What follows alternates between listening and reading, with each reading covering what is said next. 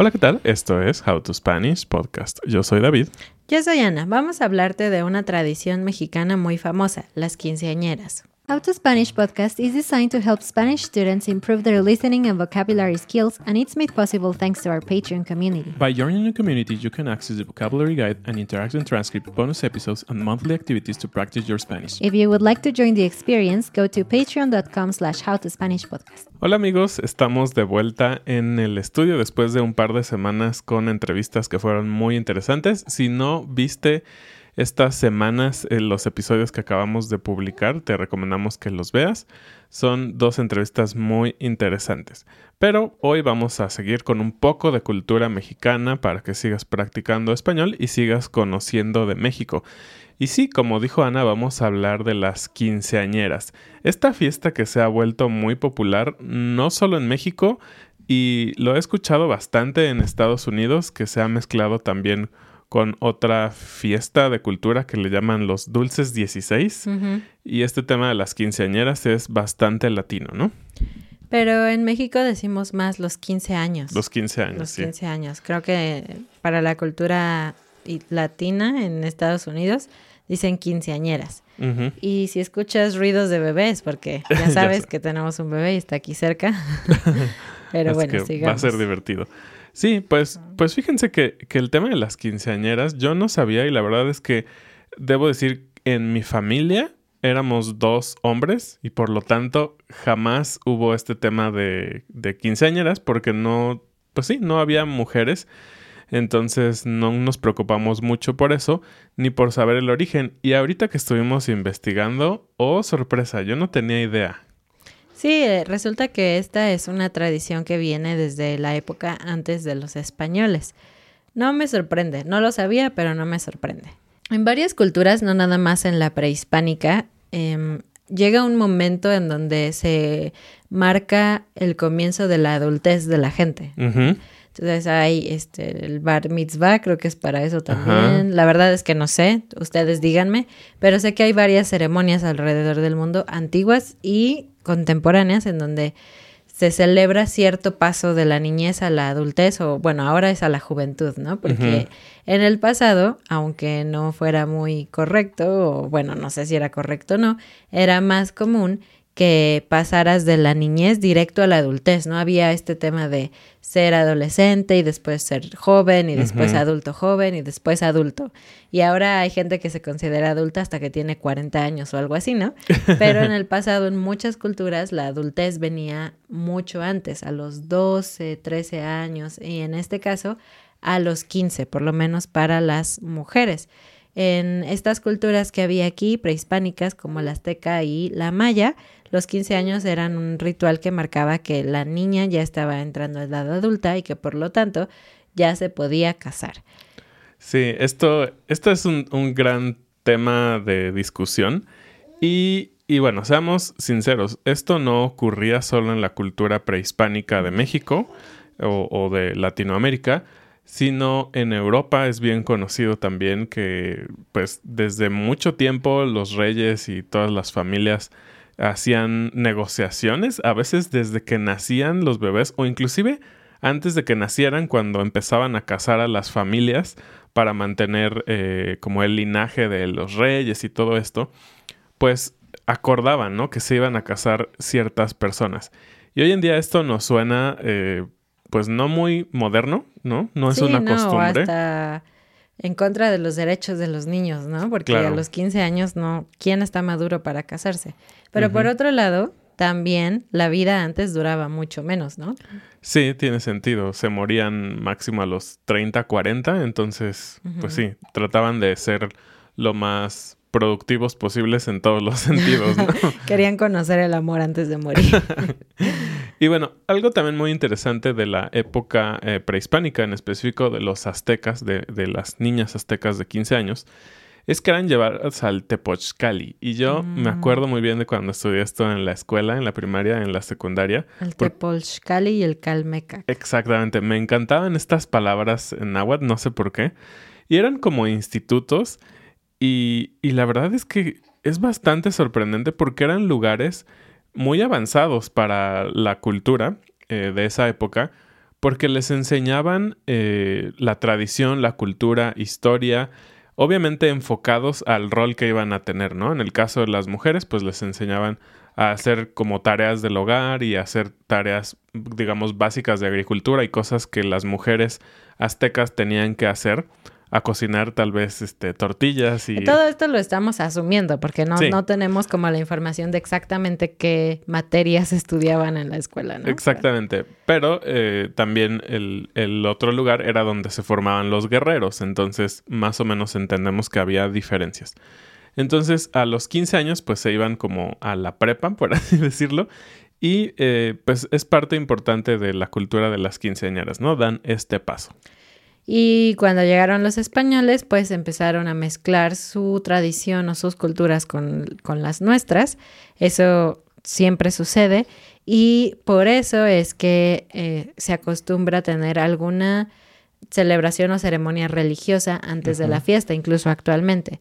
Eh, si para, bueno, si las niñas son católicas, hay una misa. Si son de otras religiones, si son cristianas, hay un culto. De otras religiones, la verdad no sé si hacen una ceremonia religiosa o no.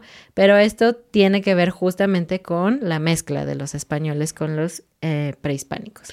Algo interesante, como todas o muchas cosas que sucedieron, los españoles trataron de quitar esta costumbre y se dieron cuenta que estaba tan arraigada que decidieron dejarla y adaptarla, ¿no? Con este tema de la misa.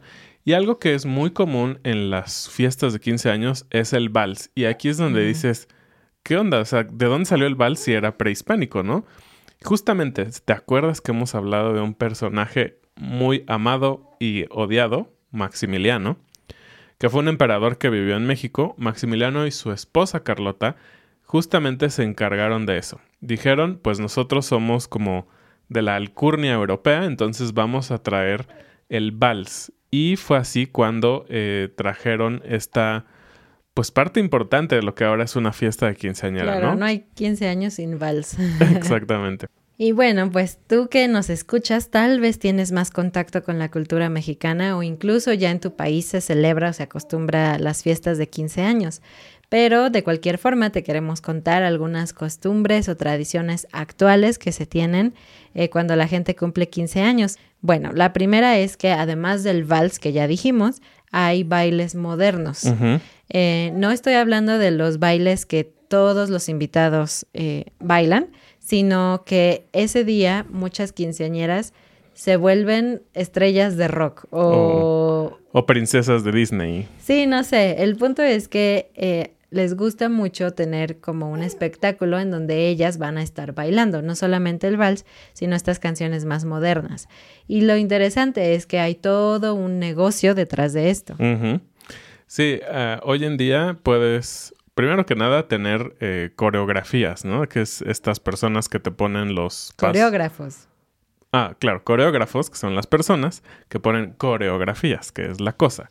Ah, te ponen coreografías, que son pasos de baile, para que luzcas lo mejor en tus 15 años y les pagan por adelantado los papás, tienen como sesiones y todo esto para que el baile sea como muy profesional.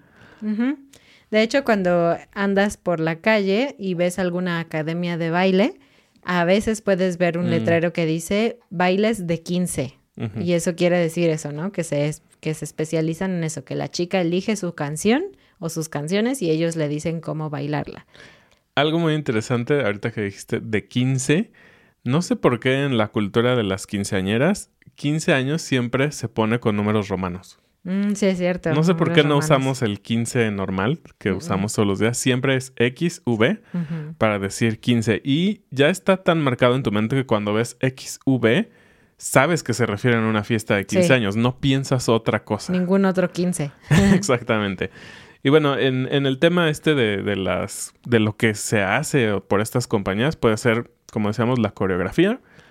ponen a veces fuegos pirotécnicos, luces, Mm. obviamente hay como Humo. humo, música. eh, entonces es todo un tema. Ahorita vamos a llegar al tema del presupuesto y la fiesta, pero sí es bastante interesante. Y algo que no puede faltar son, para el baile, los chambelanes. ¿Qué es esto de los Chambelanes. chambelanes?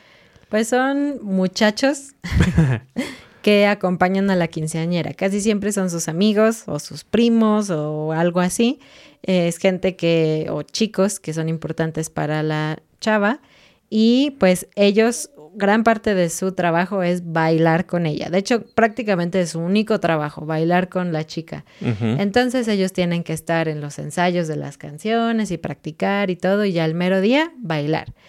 Y bueno, no todos tenemos muchos amigos, ¿no? Tal vez no eres tan popular y no quieren bailar contigo, o tus am- mejores amigos tienen tres pies izquierdos.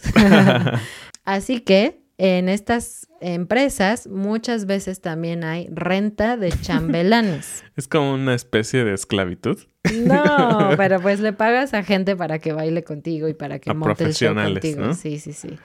Y esto pues a veces es, no es la mejor idea porque en general no, cuando eres tan joven no bailas tan bien, ¿no? Creo que no tienes tanta experiencia, creo. Entonces cuando eres la quinceañera y bailas medio feo y contratas a profesionales, pues la gente está viendo a los profesionales que sí saben bailar en vez Te de van ti. a opacar, Te ¿no? opacan. Ujú. Oye, y, y, y sabes, bueno, no sé, yo tenía la duda de esta palabra chambelán porque tiene che. Mm. Yo pensé que era, pues, mexicana o de origen náhuatl, pero resulta que no. Eh, de hecho, viene del francés. Ah, de hecho a mí sí me suena como francés. No sé por qué, tal vez por la CH y porque estábamos hablando que era este prehispánico. Suena como champagne. Exactamente. Viene del francés chambelán, tal cual, pero se escribe un poco diferente. Y es muy interesante. En algunas partes de Europa, un chambelán significa eh, como casi un mayordomo, una persona a cargo de una casa. Mm. Pero en algunos otros lugares era eh, la persona que acompañaba a la reina. Y esto es un poco extraño, yo diría, pues es el rey, ¿no? Pero sucedía que en eventos sociales a veces otro noble acompañaba a la reina porque el rey estaba Ocupado. ocupado, en la guerra o algo así. Entonces tiene todo el sentido, porque Ah. justamente los chambelanes, su función no es brillar, no es eh, ser la parte importante, pero acompañan a la quinceañera y la hacen ver como importante.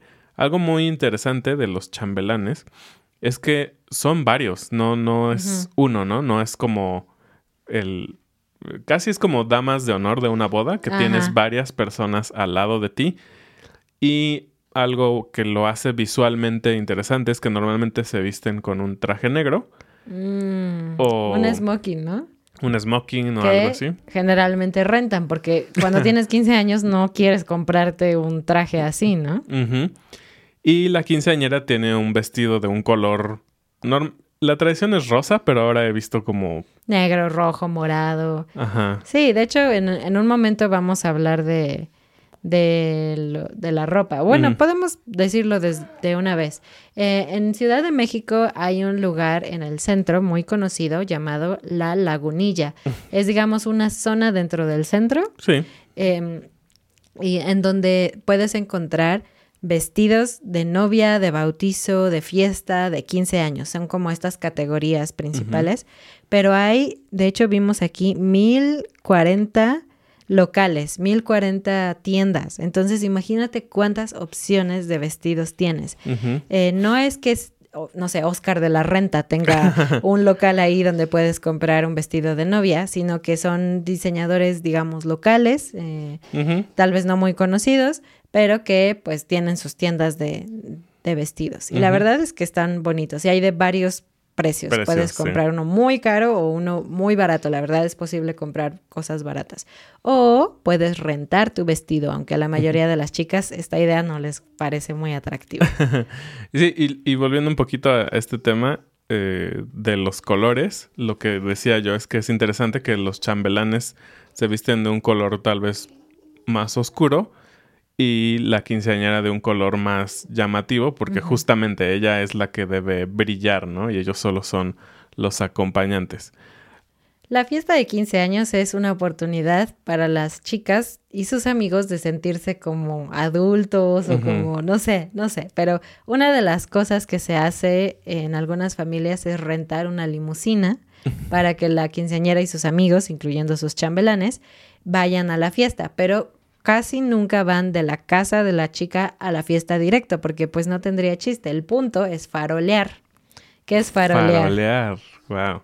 Bueno, farolear es la manera muy mexicana en que decimos demostrarse a sí mismo como... Mm, como hacer ruido, atraer a, la atención de otra gente hacia ti. Quieres lucirte, quieres que te vean. Visualmente, exactamente. Entonces vas faroleando porque viene de la palabra farol, que farol es una luz, una lámpara. De la calle. De la calle, entonces tiene sentido. Y bueno, ¿qué, ¿Qué pasa en esta limusina? Pues van a lugares emblemáticos de la Ciudad de México, por lo menos. En otros estados quizás es diferente, pero en Ciudad de México van al Ángel de la Independencia, al Monumento a la Revolución, pero no van sentaditos viendo por las ventanas, porque eso no sería farolear. Pues, abren normalmente el quemacocos o el, no sé, la cosa de arriba del, del auto y están afuera tomándose fotos, gritando, gritando saludando a la gente, eh, poniendo música a todo volumen y bailando. En teoría, en teoría son menores y no debería haber alcohol, lo dudo, pero eh, bueno, justamente es solo, sí, farolear y divertirse ahí con, con los amigos. También una de las cosas muy populares es tener una foto de 15 años profesional, ¿no? Es como casi, casi de ley. Entonces se contrata, un, se contrata un fotógrafo. Muchas veces también se toman las fotos en lugares como importantes de la, de la ciudad, el, Monumento a la Revolución y todo esto. Entonces es solo parte de los recuerdos, ¿no? Igual que en una boda se contrata a un videógrafo. Eh, algunas familias, obviamente hay diferentes presupuestos, ¿no? Pero es común tener un video. Y dentro de las eh, tradiciones un poco más tradicionales, digamos, también se hacen algunas cosas como la entrega de la última muñeca. En algunas familias hay una madrina de muñeca que compra literalmente la última muñeca como representando que esa niña ya no es niña, ¿no? Ahora es adolescente o joven o algo así. Ya en teoría no es que te están presentando para que te casen. en teoría. en teoría. Y bueno, hace rato hablábamos un poco sobre, pues, qué es todo un tema esto de los 15 años y se bromea mucho entre las familias cuando las niñas tienen 12, 13. La familia empieza a decir en las fiestas de cumpleaños como, híjole, ya se acercan los 15 años, hay que hacer la vaquita, ¿no? ¿Qué significa ahorrar, ¿no? Hay que ahorrar o que cooperen, ¿no? Que algunas personas cooperen para esto. Eh, porque sin duda es un evento bastante caro y puede ir más o menos desde los 50 mil pesos, que la verdad no suena, bueno, sí es mucho dinero, pero para un evento así no suena tantísimo. Sí, porque rentas un salón, el vestido, obviamente la, comida, este, la comida de todos, contratas un DJ, el número de invitados. Eh, tengamos en cuenta que en esta época de la vida, las niñas, las adolescentes, están terminando la secundaria, más o menos. Algunas quizá ya están en el primer semestre de prepa o algo así. Entonces, pues sí tienen muchos amigos porque a veces quieren invitar a todo su salón, a todo su grupo de clase. En mi, en mi salón había mucha presión por invitar a todos. O sea, no era así como nada más voy a invitar a mis cinco amigos, era como muy grosero, tenías que invitar a todos. Yo nunca fui a una fiesta de 15 años, nunca me invitaron. Mm. Pero bueno, puede ir de 50 mil pesos, se estima, hasta 500 mil pesos, hasta medio millón de pesos. Y obviamente, pues dependerá mucho de, del estatus de la familia, el estatus como económico de lo que puedan gastar.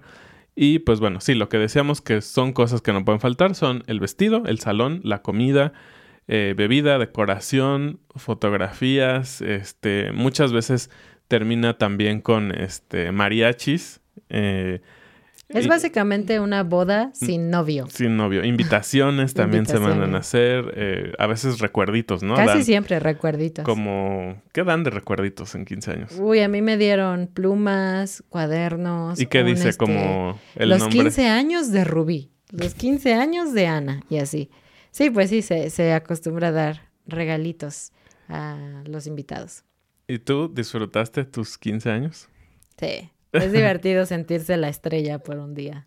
Que casi casi la boda es un evento también para la... Pero no eres adolescente. Cuando eres adolescente pega más eso de ser la estrella. El ego. El ego, exactamente.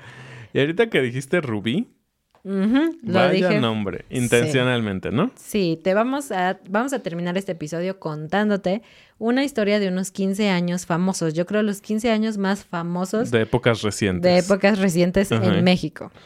Sí, pues resulta que Rubí era una chica, es, es, es una chica eh, mexicana eh, del estado de San Luis Potosí, aquí cercano a nuestro estado de Querétaro.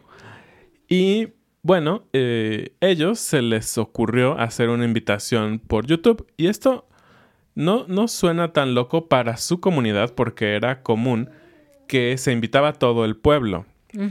Porque en, en este tipo de lugares a veces se hacen fiestas en la calle, así como que se Al cierra la calle al aire libre y puede venir toda la gente que va pasando.